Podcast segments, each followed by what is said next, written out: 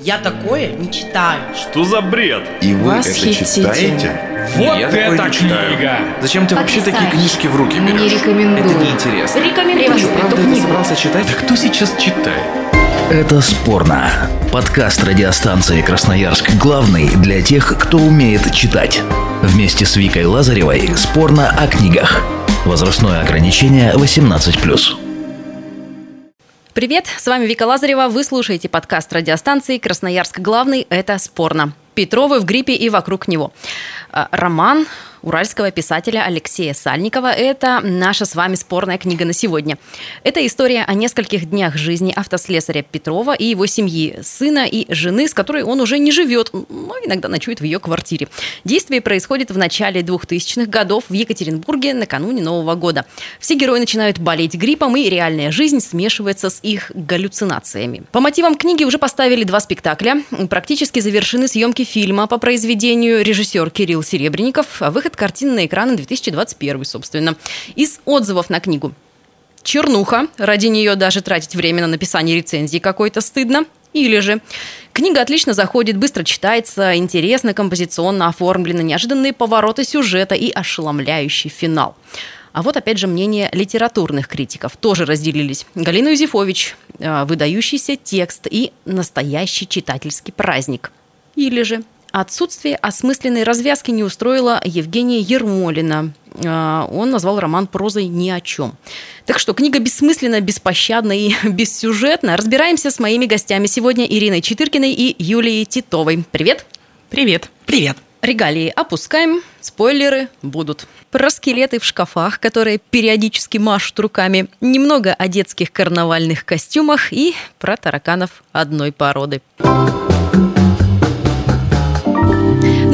девчонки, пока не начали, первое впечатление о книге. Вот по три определения от каждой из вас. Прям по три определения. Мгм. Сложно прям по три определения, потому что, потому что сложно дать э, какие-то определения непонятной массе чего-то.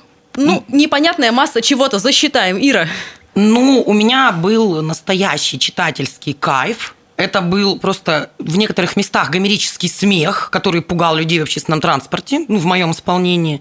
И, конечно, просто нереальные авторские фразы, которые могут стать, не знаю, какими-то крылатыми выражениями даже в моей жизни.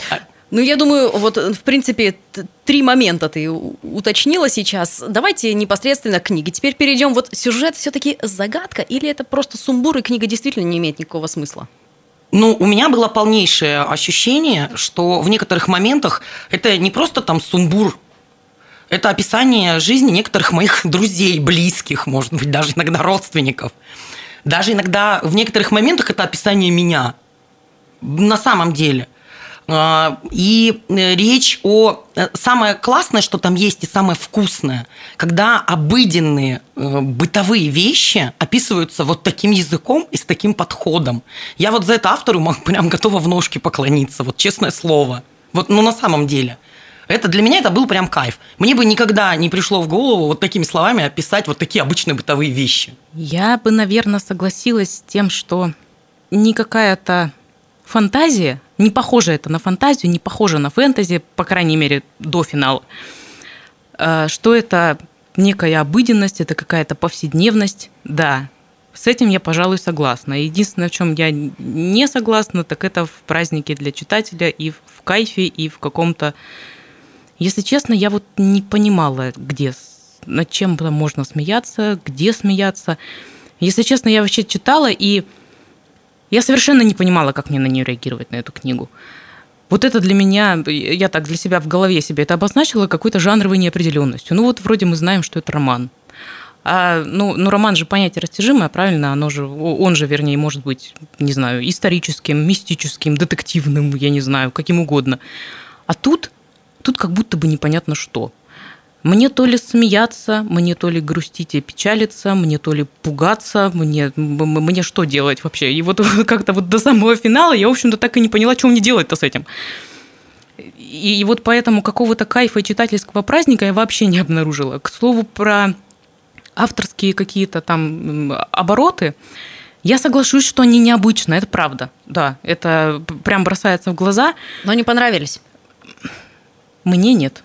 Мне они были странные и непонятные. Ну, типа, э, какие-то э, метафоры вроде бы про, про, про нотки голоса, вот это вообще мое было мое любимое, э, с нотками в голосе друга с перебитым хребтом в снежной тайге. Чего просто такая? Я, типа, простите, это о чем вообще сейчас было? Ну, то есть, и, и вот такое вот там встречается ну, с какой-то периодичностью, и, и, и ты как бы не понимаешь, это, это, это вообще, как вообще эти слова оказались в одном предложении просто. Не, меня вообще это радует, потому что сейчас каждый раз, когда я прихожу на остановку и смотрю на урну, вокруг которой набросана целая куча окурков, у меня сразу ассоциация вот из этого, из этого произведения, ощущение, что урна так долго кого-то ждала на свидании, что нервно курила сама урна. Каждый раз теперь, приходя на остановку общественного транспорта, я начинаю ржать. Представляю, как урна ждала на свидание. Ну, раз уже затронули тему авторского слога, а, там вот есть в некотором роде и циничность, и сарказм, и маты, кстати говоря, тоже. Вот это не смутило? Да вообще нет. Ну, знаете, я, я вообще как-то э, очень сильно смеюсь над вот этими борцами за чистоту языка, и за, против заимствований, за все хорошее, против всего плохого, потому что, ну, честное слово, ну, маты такой же язык живой. Это, это вообще самые эмоциональные слова в языке, в любом. Поэтому ничего такого, что там использованы в тексте. Ну, и они достаточно гармоничны в, в свете Это да. сюжета, Это да, темпераменты героев, абсолютно. происходящего вот в той э, книжной реальности, они совершенно гармоничны.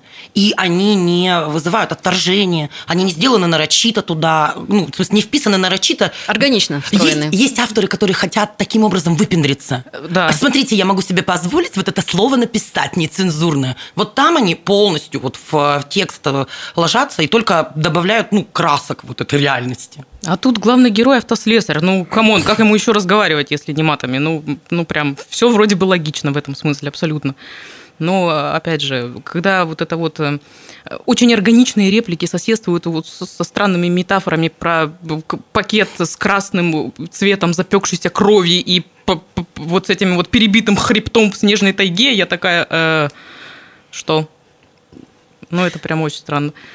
Ну, мне кажется, что как раз вот эта э, гриппозная горячка, вот эта вот гриппозная агония, она, наверное, и в том числе, она и под, э, ну, как сказать, подогревается э, вот этими метафорами, какими-то олицетворениями странными.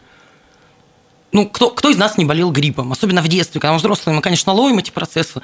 Но я-то помню, как я баб Ягу, например, в 11 лет ловила. И мне кажется, ничуть не хуже, чем сын этого Петрова в книге. Об обоснованности выбора заболевания, там, не ветрянка, не краснуха, грипп именно. Комментирует Руслан Руф, кандидат медицинских наук, ассистент кафедры терапии Института после дипломного образования Красноярского государственного медицинского университета. Давайте послушаем. Официальная статистика такова, что примерно 30% населения в сезон заболевают той или иной респираторной вирусной инфекцией. Причем количество случаев у детей и у взрослых примерно равно, а доля подтвержденного гриппа среди всех этих случаев приблизительно 10%. То есть примерно 3% населения в сезон болеют именно гриппом. Однако надо понимать, что это официальная статистика, то есть те случаи, когда человек, заболев, обратился в поликлинику, и его случай был зарегистрирован. А мы с вами знаем, что помимо этого сколько-то людей никуда не обращаются, им не нужно оформлять больничный лист, они предпочитают самолечение. Ну и из этого следует, что в реальности число больных гриппом и ОРВИ будет больше, чем показывает официальная статистика. Если говорить об осложнениях, то природа респираторных вирусов такова, что поражается главным образом дыхательная система, и наиболее частое осложнение гриппа и ОРВИ – это пневмония. Но, конечно, есть определенный процент случаев, когда затрагивается нервная система, когда наблюдаются изменения в поведении, и совсем единичные случаи, когда имеется действительно тяжелое поражение нервной системы и психики. Это психоз. Таким образом, описываемые в книге события с вероятностью не менее 3% возможны в действительности. На мой взгляд, комментарий врача подтверждает возможность понимания наибольшим количеством россиян вот как раз этой книги. Почти всем знакомо нам это заболевание, грипп. Многие валялись в кровати, действительно, с э, очень высокой температурой. Многим это знакомо, а, ну, значит, соответственно, выбор пусть и метафорический выбор заболевания автором, на мой взгляд, оправдан. Как вы считаете? Во-первых, потрясающий просто анализ как медицинского справочника приблизительно художественного произведения, надо отметить. Э, слушайте, ну вот на мой взгляд, вот тут комментарии э, терапевтов и врачей на, на эту тему, тут они какие-то странноватые, потому что ну, в художественной книге, наверное, как-то не стоит воспринимать в буквальном смысле грипп как вот этот медицинский диагноз. Мне вообще кажется, что он вряд ли в вот этом строго медицинском понятии использован. Ну, тут скорее метафора, да и вообще какое-то, ну, скорее народное понимание чего-то, какой-то там, не знаю, лихорадки, вот этой горячки. Инфлюенсы. Да-да-да. Вот это умное слово, да. Есть несколько отзывов, по крайней мере, мне на глаза попались, что там же рассказываются истории там сначала про слесаря, потом про его жену, там ребенок, как-то по частям это все. Имеется мнение такое в сети, э, что сюжета как такового там нет. Ну, то есть это просто отрывки из, разных, э, из разного времени, от разных лиц, просто описывают какие-то события. Вы согласны с этим, что сюжета здесь нет? Я категорически с этим не соглашусь, потому что, напротив, каждая вот эта отдельная история про отдельного героя в произведении, в книге, она настолько переплетается между собой, что когда ты, например, читаешь главу про Петрова, и там он рассказывает что-то про своего сына, там, про свои комиксы, вот про эти, которые он рисует, про свою жену, которая вот, ну как, вот я прям причем читаю и думаю, вот непонятно из-за чего развелась с ним, например. Ты такой переходишь ко второй главе про Петрову, Ага. и все тебе становится понятно. Потом переходишь к третьей главе про сына, который восхищается этими комиксами, считает их самой лучшей литературой. Хотя что, что может быть прекраснее для родителя, неоцененного творчески, если его ребенок, его фанат и поклонник? Ну, к сожалению, для социофоба там все очень плохо с этим. Ну, Даже друг Игорь. Я когда прочитала, была уверена, что у моего мужа есть тоже такой вот вымышленный друг Игорь. Ну, у меня, у меня твердая уверенность э, в том, что это очень тесно связанные все между собой а, кусочки произведения, которые в конце, наоборот, складываются из этих пазлов в нормальную, нормальную понятную картину. А вот мне она непонятна. Ну, э, да, там, разумеется, там нашлись вот эти вот связи, там закольцевался этот сюжет на этом Игоре, на этом, э, э, что там еще, на девушке, на этой, которая там то ли собиралась сделать аборт, то ли ну, не сделала. Сорян, спойлер. Вот. Но в целом это как будто бы набор э, каких-то досье, ну, типа условных психологических портретов. Вот у нас есть Петров старший, вот он вот такой. Его, значит, в детстве гнобил папа, у него поэтому сейчас все плохо. Он побухивает, там, я не знаю, э, с женой отношения. Ну, во- Во-первых, выбрал себе странную весьма женщину, э, тоже с прибабахом довольно-таки в жены. Э, С сыном контакта нет, он с ним вообще никак не, может взаимодействовать по-человечески, и, и сын ему кажется таким же фриком, как он сам, по сути. Дальше есть Петрова, которая вообще психопатка, которая крошит где-то там мужиков, которая там тоже Да, вообще... она маньячка вообще. Э, Это да, ну, ну просто там, там это тоже очень нелогично. Ну, потому что, по идее, как бы человек ведет себя как социопат, который очень эмоционально реагирует на мужчин, которые пьют и которые бьют своих женщин. Она из-за этого приходит в ярость, и из-за этого она их убивает, как бы. При этом говорится, что никакого там, не знаю, насилия она не переживала, никто к ней не приставал никогда, все у нее в детстве было прекрасно, и вообще там вот, знаете, розовые единороги э, и ромашковое поле буквально такие. Ну, то есть, как бы, то есть, как бы получается психопатия. А еще она как бы действует по абсолютно мужскому принципу, потому что, ну, ну, это мужской тип поведения, убивать ножом, вот это кровавые расправы, и вот это вот все. Ну, то есть, откуда это вообще взялось? А тут женщина внезапно, в начале 2000-х, мужиков крошит. Ага. Мне кажется, что это наоборот какой-то альтер-эго, который вот у каждого человека есть. Мы все же ведь э, в, в нашем социуме белые, пушистые, красивые, милые, добрые. Правда же? Но у каждого есть какие-то определенные... Ну, маски, роли. да. Конечно, но у каждого есть свои скелеты в шкафу. Никто не говорит про то, что, про то, что мы там каждый бегаем с ножом и крошим людей в парках и скверах, но в любом случае у каждого есть этот скелетик в шкафу, мы его лихо прячем от всех, даже от самых близких людей, чтобы их не пугать, но периодически он оттуда выскакивает. Выскакивает так, помахал, и ты такой радостный, фу, слава богу, хоть никто не догадался, что у меня это в шкафу есть. Вот там это очень утрированно прямо описано. Прямо вот современная социальная реальность про людей. Что на самом-то деле мы все, ну, ни капли не белые и пушистые. -то. Ребят, давайте смотреть правде в глаза. Да это безусловно, с этим я вообще спорить не буду. Ну, просто... Мне, наоборот, очень понравилась именно вот эта вот гротескность. Вот, ну, опять же, этот нож. Ну, хотя, да, на самом деле, любая баба – это больше отравительница. Да. Честно. Ну, честно, правда. А это прям конкретно работает. Это укольчик поставить там, я не знаю, Человек- посыпать что-нибудь в еду. Вот это баба будет. Человек- Человек-социопат работает в библиотеке. Да.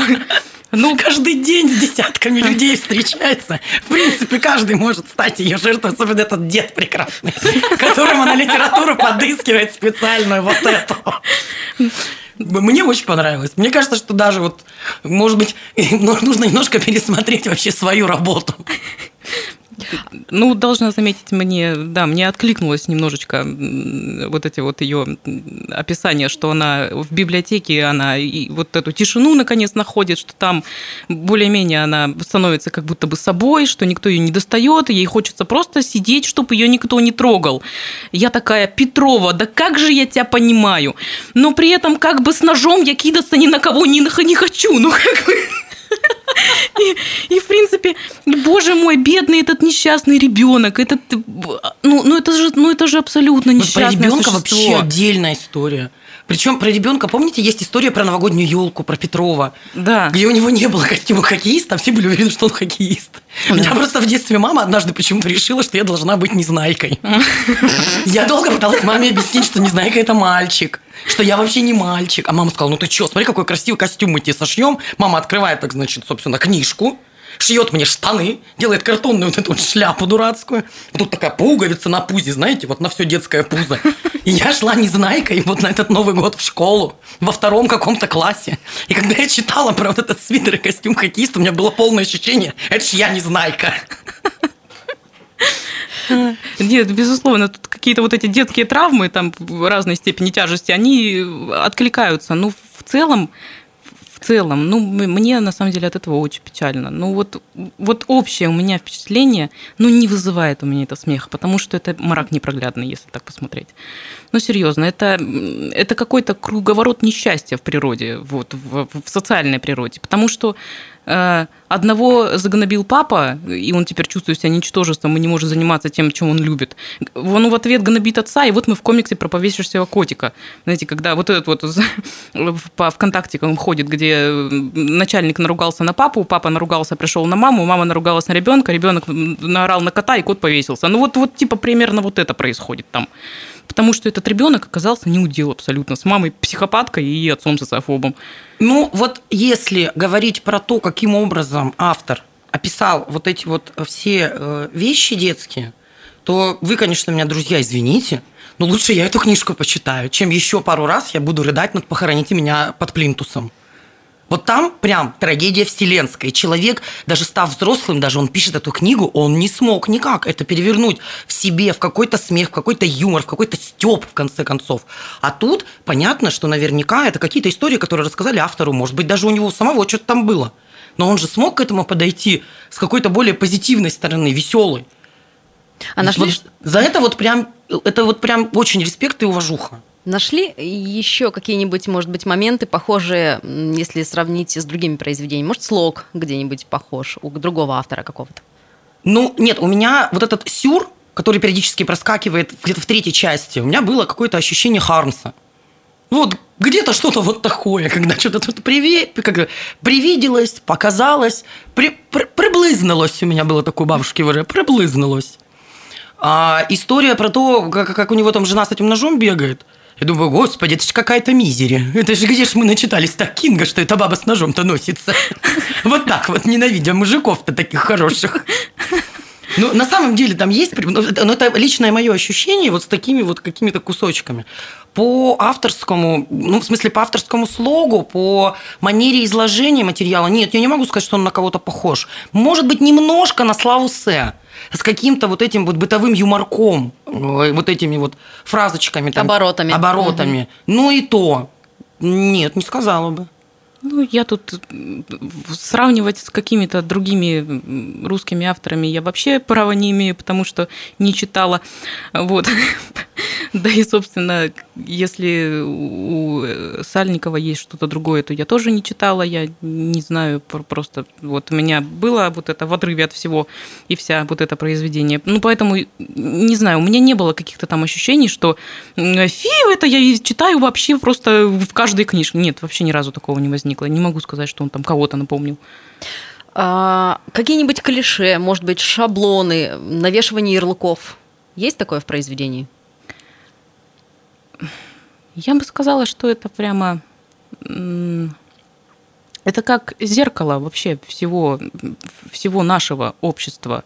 Вот все, что вот все вот эти вот идеи, которые вот витают как, как, как-то вот в воздухе, знаете, э, про плохонький да свой, э, вот эти бьет, значит, любит, э, какие-то там, не знаю, про ребенка. Да что это ребенок, он ничего не понимает, зачем с ним разговаривать? Вот такое вот все. Вот оно все там. Ну, причем из всех вот этих людей, описанных там, на самом деле несчастный остается только этот Игорь бедный. Ну вот по большому счету, только он остается несчастным, потому что, в принципе, все вполне довольны своей жизнью, своей судьбой, своим вот этим вот выбором. Даже этот вот их несчастный сын, про которого мы говорим, да, вот как они там с ним, к нему все относятся, дружит с этим своим другом, играет в эти свои игруленьки, и все между, и все, все, каждый из этих героев, он, в общем-то, счастлив по-своему. Ну, по большому счету, да, там даже, по-моему, открытым текстом где-то мелькают строчечки про удовлетворенность жизнью, что там вроде бы как бы все вроде бы есть, там типа крыша над головой есть, есть что покушать. Ну, вот какие-то такие вещи. Так это Ну, большинство людей, которые нас окружают. Да, ну, просто там, э, ну, я сейчас рискую зайти на территорию вот этих вот э, псевдопсихологических штук, там типа пирамиды Маслоу, ну просто ну, правда же, типа, если у тебя нет сегодня хлеба, то ты на баррикады не полезешь, правильно? Не до этого, ты пойдешь хлеб искать. А если хлеба достаточно, то уже можно и на баррикады полезть, правда же? Ну, тут, мне, типа, кажется, вроде бы- мне кажется, это про другое. Здесь про нет, то, что не условно. боги горшки обжигают. Ну, Вот типа, тут ну, про это. Вот условно, вроде бы все есть, вот какие-то вот эти вот, прости господи, базовые потребности, они же закрыты. И тут встает вопрос, а что делать-то со своими какими-то творческими порывами-то в конце концов? А они же есть. Вот кто-то комиксы, например, рисует. М, Кто-то вот, не знаю, с ножами бегает по углам. Ну, Ну, это вообще, не, не, неправда. У Петровой хобби в библиотеке книжки читать, которые она там Ну, не ну дочитала да, да, когда-то да. в детстве, Ну, юности. ну да, извините, тут какие-то, да, приоритеты уже немножко другие. Это тут уже с ножами бегать скорее базовая потребность, Причем по них же, описанию. причем у них же есть очень а, ну, серьезное такое общее, ну, во взаимоотношениях есть одна очень а, важная вещь, ну, такая точка соприкосновения у Петровой и у Петровой. Они обсуждают книги, которые они читали. Мгм.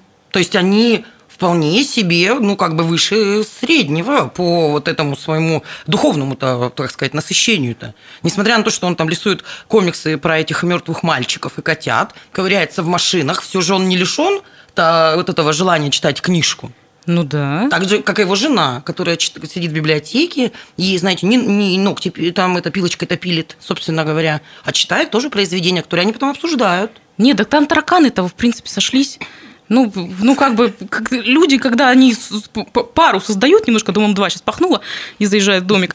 э, Главное же, чтобы просто вот эти вот, ну, все травмы, они как будто бы на- на- на- наложились и как пазл сошлись. И вот, типа, если у вас тараканы одной породы в башке, а там они одной породы, в общем-то, то все будет у вас нормально. Это же да. прекрасное руководство к действию. Присмотритесь к тому, как танцуют ваши тараканы. Конечно. Посмотрите, как у близкого вашего человека вдруг это то, что вы искали. Серьезно, ну правда. По-моему, это всегда только так и работает. Ну, Слушайте. ну еще насколько вы умеете разговаривать. А, а если бы был выбран другой временной промежуток, не 2000-е, например, а какой-то там, не знаю, средневековье, например, поменялось бы ваше отношение к э, книге, к происходящему? Если честно, то да. Потому что вряд ли можно было бы какие-то вещи на себя, ну, как, Спроецировать? спроецировать, понять. А, И прям таких вещей там много. Да, та же самая философская беседа с, с этим, господи, товарищем, к которому они пришли продолжать Бухать. вечеринку, да. Он причем какой-то философ, какой-то там препод-препод. Да, он же прям, да, философ. И он прямо начинает развивать тему того, какие все вот там апатичные от Древнего Рима, из-за чего мы сейчас вот живем в такой реальности. И Петров-то, сидя вот в этой компании, даже сквозь вот этот вот гриппозный и алкогольный вот этот вот туман, он понимает, о чем песня-то.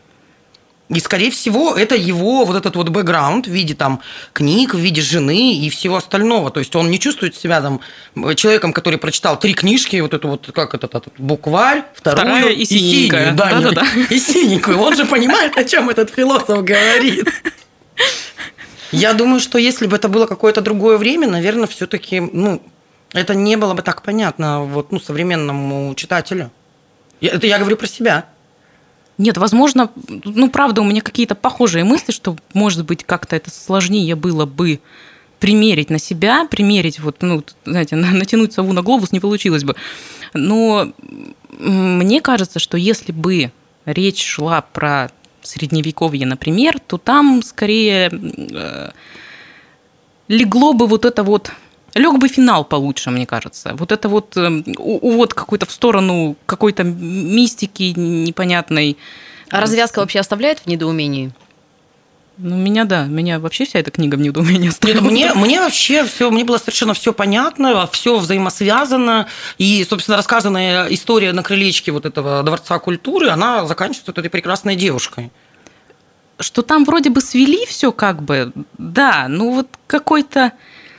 Не получилось у меня, не сложился у меня пазл. Я не... И жили они долго и Да счастливо. вот как будто вот что я, я такая дочитываю я последнее предложение буквально такие, думаю, ага, хорошо, ну предположим, так. И кто он? Ага, вот этот вот Игорь-то, вот этот что это? Это ангел с небес спустился, э, решил, не знаю, продвинуть э, это какой-то пролайфер, как это сейчас модно говорить, типа, не надо делать аборт. Э, Аборт это убийство. Ну вот эта вот ситуация. Или что я прочитала? Или я прочитала сказку, или я прочитала какой-то я не знаю, э, как, как это называется, какой-то что-то юмористическое такое, как, как будто бы, типа как кривое зеркало, вы знаете, что-то такое это Да, было. Мне кажется, что Или- мы постоянно таких э, вот людей, ангелов встречаем в жизни. Вот их, их масса, просто нужно на это обращать внимание. Ну, немножечко какого-то добавить там фатума. И они там, понятно, не знаю. Я, например, пошла на первый сеанс со своим мужем, пока цветмет горел. Реально, мы в музее были, пока горел цветмет. Я сижу дома, э, там, э, грущу, рыдаю, мне звонит подруга и говорит, пошли в театр. Я говорю, я рыдаю. Она говорит, сегодня спектакль, можно порыдать. Действительно. Кому не надо читать эту книгу? Вот категорически нет. Ой, людям с очень тонкой душевной организацией, которые живут на радуге в мире розовых пони, О, да. едят сладкую вату, точно не надо. Ребята, вы такое в себе внутри откроете, вот это вот запрятанное в костюме единорога, а его там так много у Сальникова, прости господи, ребят, не читайте, нет. Если у вас э, есть здоровые чувства, вот, как сказать, цинизма, э, критического отношения к себе, если вы можете немножечко стебануть себя в какой-то там период времени, может быть, тяжелый, может, наоборот, хороший, вот прям берите и читайте. А если вы очень, вот если у вас душа лани, не надо. Ой, не надо. Да, розовые очки, они обычно стеклами внутрь бьются, это очень больно, неприятно, и поэтому, да, тут, пожалуй, я соглашусь, что таким людям эту книгу читать точно не надо. Ну, а еще, ну, ну вот как мне кажется, вот если у кого-то вот представления о прекрасном более-менее с моими совпадают, то вот тоже не зайдет, потому что, ну, не знаю, мне логических связей мне не хватило. В общем, я Поясни, пожалуйста, в чем? Вот полный смысл я вот как-то так и не поняла. Ну вот, вот та самая, вот то, о чем я говорила, что главная мысль, она либо понятна, либо донесена, либо не донесена. Вот до меня не донесена. Я не знаю, быть может, э, ну вот в маркетинге оно целевой аудиторией обычно зовется. Может, я просто не ЦА. Может быть, вполне. Может, у меня не хватает, не знаю, каких-то... Может, я не такая начитанная, как автор. Бог его знает. Не знаю, если он правда вдохновлялся греческой мифологией, то, ну, прям респект, чувак.